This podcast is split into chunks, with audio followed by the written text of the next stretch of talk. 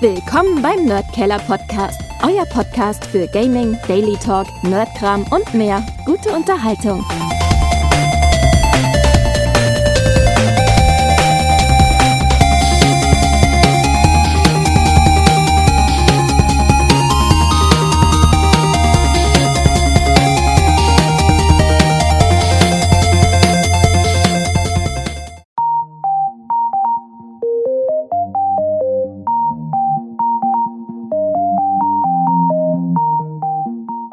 Hallo und willkommen zu einem kleinen, aber feinen Review-Podcast wieder mal.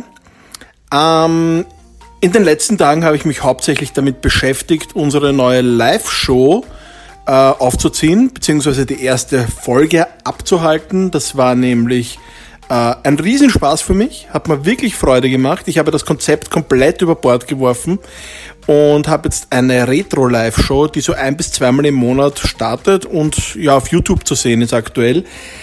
Ähm, ja, die nächste Live-Show 4. September, 20.15 Uhr. Könnt ihr ruhig vorbeischauen. Schaut einfach auf Nerdkeller EU auf YouTube vorbei. Abonniert uns, drückt die Glocke und schon könnt ihr die Live-Show nicht mehr verpassen. Ähm, aber nicht nur das habe ich gemacht in den letzten Tagen, sondern ich habe auch einen super leimenden Migräneanfall gehabt und konnte somit die reguläre Podcast-Aufnahme mit dem lieben Michi nicht machen. Und habe mir gedacht, ich mache jetzt eine kleine, aber feine Zusammenfassung, eine wieder mal kleine persönliche Zusammenfassung Mm, ist nicht wirklich jetzt ein Review-Podcast, wie ich einleitend erwähnt habe, weil ich will einfach über Spiele sprechen, die ich angespielt habe, die ich zum Testen bekommen habe, die einfach Review-Muster sind, die bei uns eingetrudelt sind und auch ein bisschen mein Frust loswerden. Allen voran hat Electronic Arts wieder mal damit begonnen, die Sportsaison zu starten, also die typischen Sportspiele, äh, Wii Madden, FIFA, Ultimate Fighting Champions und und und, die kommen ja jetzt alle. Und letzteres hat den Anfang gemacht, nämlich vorige Woche ist äh, UFC 2021 rausgekommen. Und ich könnte eigentlich nicht schlechter für einen Test geeignet sein als bei, bei diesem Spiel, weil das Genre gefällt mir nicht sonderlich gut. Und trotz allem bin ich derjenige, der sich ja in den letzten Jahren schon in der Redaktion quasi dafür bereit erklärt hat, diese ganze Sportspielsektion zu übernehmen. Und ich habe wirklich an allen anderen Sportspielen von Electronic Arts wirklich, wirklich Spaß. Aber bei Ultimate Fighting Champion, das ist mir, das ist mir zu ernst und ich probiere es trotzdem ein bisschen objektiv zu sehen. Grafisch hat es wieder einen wahnsinnigen Schritt nach vorne gemacht. Es gibt kaum ein Spiel, was schöner aussieht aktuell als UFC. Und es gibt aber auch kein anderes Spiel, wo Gewalt so explizit dargestellt wird wie in dem Spiel. Ähm, natürlich, man hält sich an Grundregeln. Es gibt die wenigen Grundregeln, aber trotz allem, es geht einfach darum, dass man in einem Ring steht und gegeneinander antreten, das anders als bei Wrestling keine Show ist. Also hier gibt's wirklich eine aufs Maul mit Tritten und Schlägen und Blut und ja, pff. Aufmachung top, Steuerung spielerisch top. Ähm, den Kader, wenn man das so nennen kann, der wird wahrscheinlich aktuell sein. Ich bin natürlich kein Genrefreund. Ich, ich kenne mich auch darin nicht wirklich aus. Ich habe natürlich die, die, die Show, also die, die, die in den Show Notes gelesen, was alles Neues, also in den Pressemails. Äh, alles ist besser, alles ist mehr, alles ist größer und das, das vermittelt auch der erste Eindruck. Ähm, wenn man dem was abgewinnen kann, das ideale Spiel, es gibt wahrscheinlich kein besseres Spiel, ich, ich bin davon angetan, wie es technisch umgesetzt ist. Wie gesagt, der Sport selbst ist für mich kein Sport. Äh, ich habe es auf der Xbox One getestet. Das Ganze erscheint aber natürlich auch für PlayStation 4 und für PC oder ist schon erschienen und sieht dort nicht schlecht aus, sondern genauso gut. Also das einmal zu UFC. Das ist so mein Einwurf. Wenn, wenn ich es wirklich objektiv benoten müssen würde, dann würde ich dem Ganzen eine 8,5 von 10 geben, was eine Top-Note ist, einfach weil es handwerklich so gut gemacht ist und da einfach Electronic Arts immer wieder zeigt, vor allem in den Sportsektionen, dass sie einfach ihr Handwerk verstehen, dass sie die Hardware auf, jeden, auf jeder Plattform voll im Griff haben und das ist einfach toll und atemberaubend. Auch geprügelt wird im nächsten Titel, aber Gott sei Dank nicht ganz so ernst. Und ich habe mich wahnsinnig gefreut, weil ich den Titel gar nicht mehr am Radar gehabt habe. Weil vor längerer Zeit ist ja schon mal bekannt worden, dass ein neuer Battletoads-Teil herauskommt. Und wer Battletoads, wer Battletoads nicht kennt, kurz zusammengefasst, das sind Side-Scroller Beat'em Up, so aller Streets of Rage wie damals. Nur halt in hübscher und das gab's natürlich allen voran für NES und Game Boy und das waren einfach die klassischsten Spiele. Gab dann auch noch Nachfolger für Arcade und waren einfach grandiose Sidescroller Beat'em Up Spiele, die man auch im Multiplayer spielen konnte, die aber bockschwer waren, vor allem diese Racing Sequenzen, diese Geschicklichkeitseinlagen. Wow, die waren immer total nervenaufreibend und irre schwer und hat man monatelang teilweise gebraucht, um die zu schaffen, ich zumindest, und, und habe da schreckliche als auch gute Erinnerungen daran. Und jetzt ist ein neuer Teil erschienen äh, von diesem Rare-Klassiker, von dieser Rare-Serie.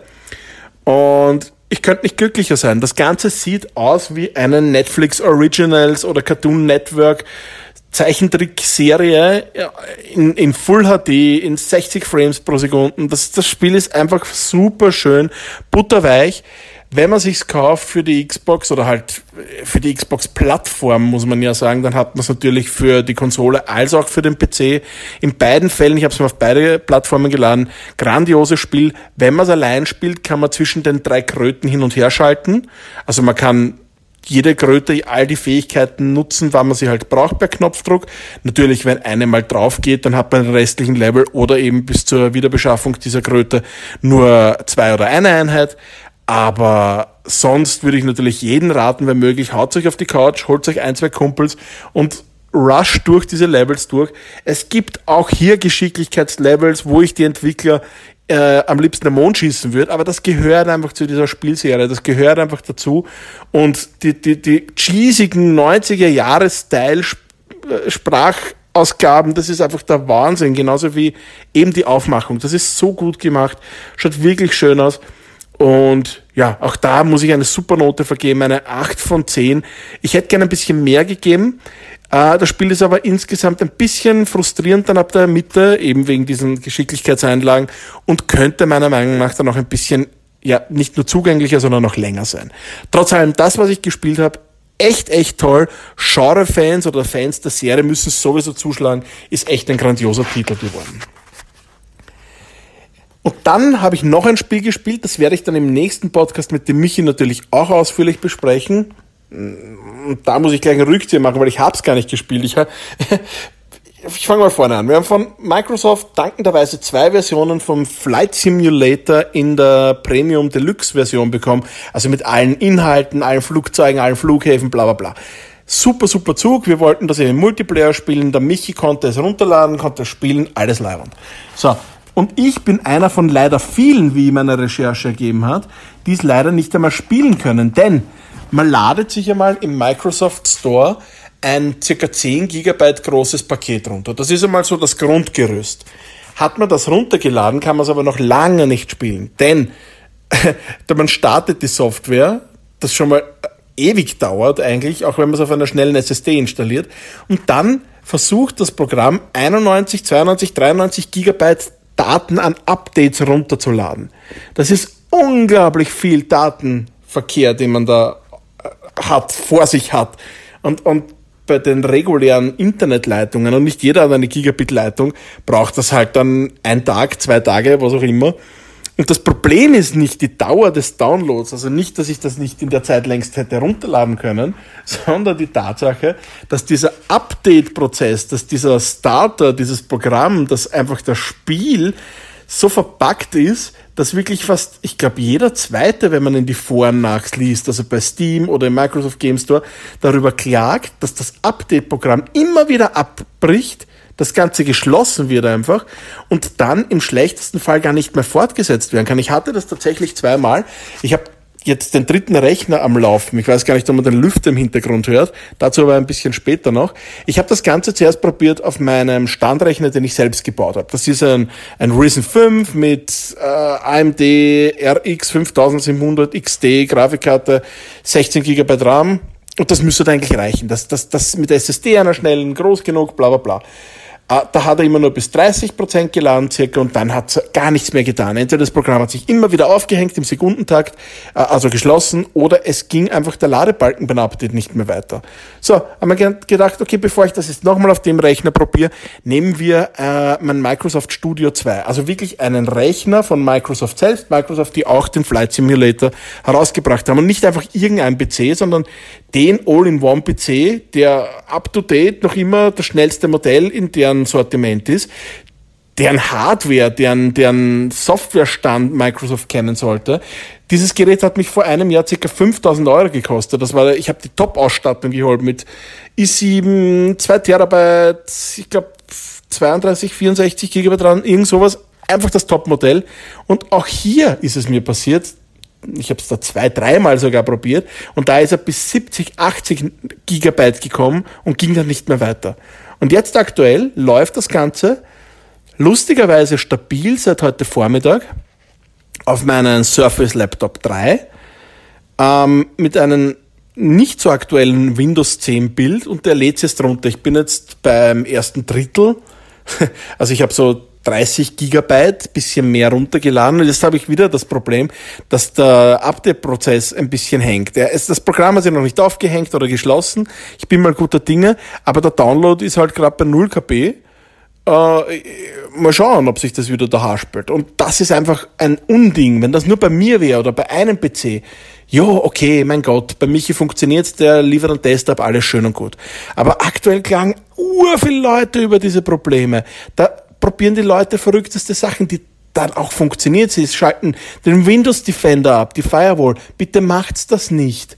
Das ist gefährlich. Fangt euch nichts ein, nur weil das Spiel nicht geht. Ich weiß, ihr habt 130 Euro mehr ausgegeben, was auch immer. Das ist schrecklich, aber dann bitte wendet euch an den Microsoft Support und auch an, an dieser Stelle. Microsoft, ich mag euch, ich mag eure Konsolen, eure Spiele.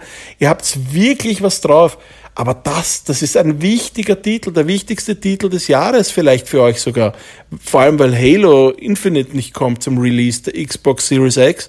Und ja, traurig, das kann so nicht sein. Bitte fixt das. Ihr müsst das ja wissen. Schaut in eure Foren, schaut auf das Feedback der User.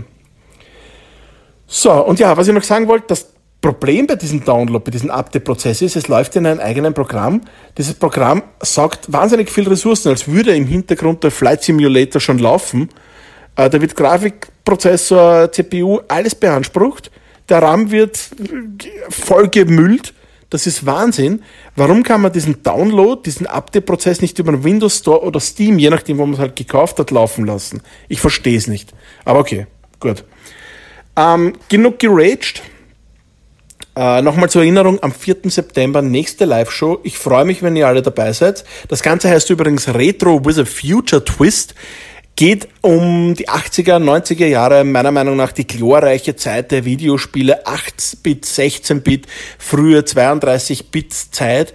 Schon dann ein bisschen 64-Bit natürlich, 128-Bit in Aussicht, aber mit dem Twist eben, dass ich die Sachen, die Hardware, die Spiele, die Filme, die Serien, die Musik, all das, was ich dort bespreche, auch aus der Sicht von heute betrachte und versuche auch Alternativen aktuelle zu finden oder mit aktuellen Ablegern dieser Serie, dieser Hardware zu vergleichen. Und ja, hat den Leuten gefallen bis jetzt. Ich hoffe, ihr seid auch dabei und lasst mal ein Abo, ein Like und Kommentar da. So, das war's von mir. Kurzer, kleiner, feiner äh, Monolog-Podcast von mir. Und ja, danke fürs Zuhören. Bis zum nächsten Mal. Baba.